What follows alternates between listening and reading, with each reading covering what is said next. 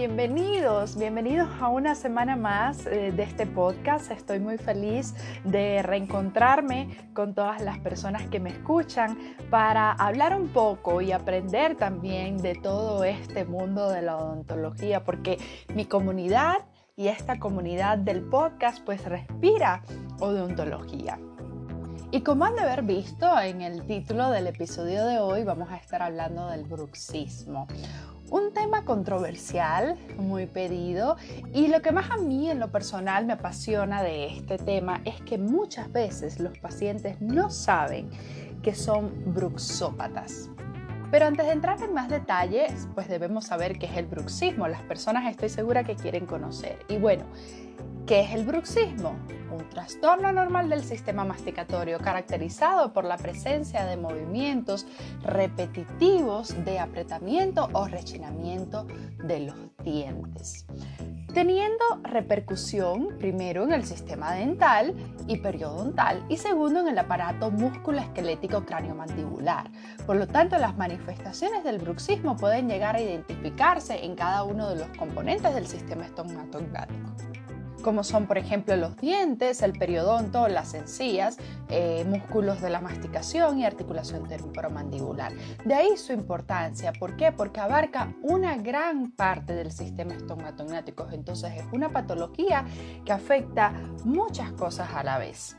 Y debemos considerar aquí entonces que el bruxismo tiene una etiología multifactorial pues quienes padecen de bruxismo no presentan patrones caracterológicos típicos o clínicos definidos, pero sí podemos considerar eh, ciertos factores como causales, que son por ejemplo factores genéticos, alteraciones del sistema nervioso central, alteraciones del sueño, el estrés y la maloclusión siendo este un factor considerado actualmente como factor asociado, más no causal del bruxismo. ¿Qué quiere decir esto? Que una persona que tenga maloclusión no quiere decir que vaya a tener bruxismo. Y por ende, entonces podemos clasificarlo como bruxismo diurno o nocturno. El diurno pues es más asociado al estrés y la ansiedad del día a día. Y el nocturno pues ya asociado más eh, con las alteraciones del sueño o ciertas condiciones patológicas generales como los eh, síndromes musculoesqueléticos. Pero también podemos darle otro tipo de clasificación, bruxismo de apretamiento y bruxismo de rechinamiento. Cuando los dientes ejercen presión unos sobre otros según un patrón de movimiento vertical exclusivamente, pues estamos hablando del bruxismo de apretamiento. En cambio, cuando los dientes se frotan los unos sobre los otros siguiendo un patrón lateral más que vertical, pues estamos hablando del bruxismo de rechinamiento. Y obviamente todo este tipo de movimientos, todo esto que hemos venido eh, conversando hasta este momento, pues eh, causa o evidencia manifestaciones en la cavidad bucal, como son por ejemplo el desgaste dentario del tipo atrición, es decir, o sea, marcas de aplanamiento de las cúspides o de los bordes de los dientes coincidentes con las marcas de sus dientes antagonistas.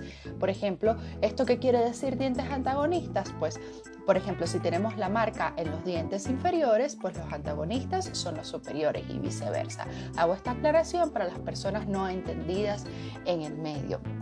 Esto va a indicar que hay un cambio de movimiento o huella por la cual se da el bruxismo. Otra manifestación pues son las líneas de fractura a nivel de esmalte dental o dentina.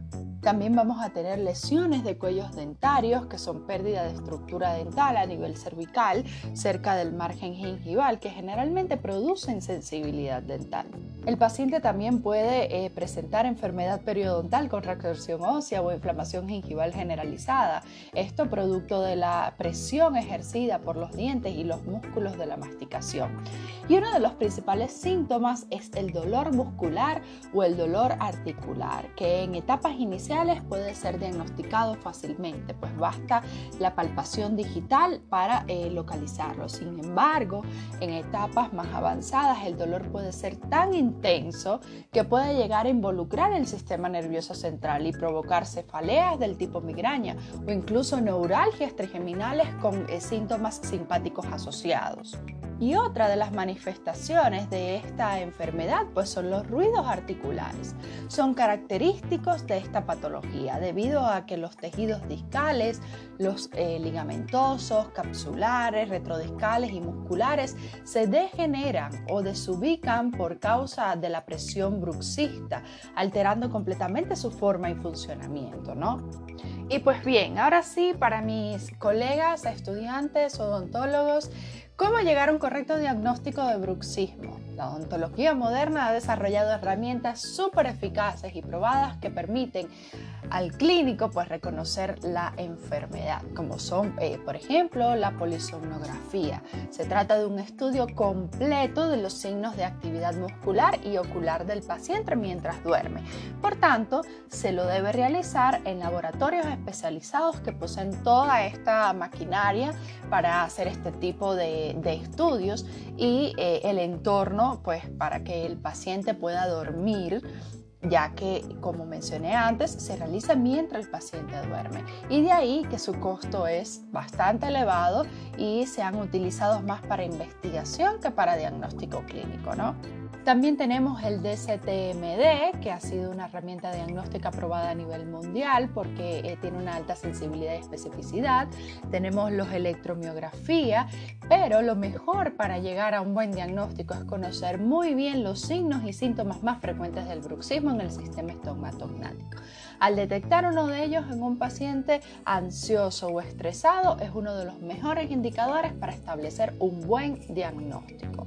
Y bien, ahora sí, ¿cómo podemos tratar el bruxismo? ¿Cómo podemos curar el bruxismo o más bien aliviar el bruxismo? Que tal vez es una duda que, tienen todas las personas que han venido escuchando hasta este momento todo lo que he estado diciendo. Pues bueno, las placas oclusales o férulas eh, de descarga han demostrado ser un buen tratamiento contra el bruxismo, ya que relajan la musculatura al programar el músculo con una nueva dimensión vertical y además evitan el contacto dentario directo. La relajación muscular o terapias cognitivas conductuales también son necesarias en el caso de pacientes diagnosticados con estrés o ansiedad intensa. Esto sería más un tratamiento eh, complementario, ¿no? El ejercicio físico pues, ha demostrado ser útil también en el tratamiento porque evita el estrés y una vida saludable que siempre es algo sumamente recomendable. Uno de los factores eh, que más desencadena el bruxismo es el estrés. Eso para que lo tenga en cuenta. Y desgraciadamente cuando llegamos a problemas de bruxismo crónico, eh, a veces ya no hay marcha atrás. Y bueno, hasta aquí el episodio de hoy. Espero que les haya gustado, espero haberles brindado un poco de conocimiento. Saben que me pueden seguir en mi Instagram, arroba adrianabe-pérez. Ahí siempre les publico un post donde ustedes pueden dejar sus dudas, sus sugerencias, eh, preguntas o alguna acotación del tema porque también eh, estoy aprendiendo de todo este mundo. Así que bueno, los dejo. Muchas gracias eh, por seguirme cada día y chao, chao.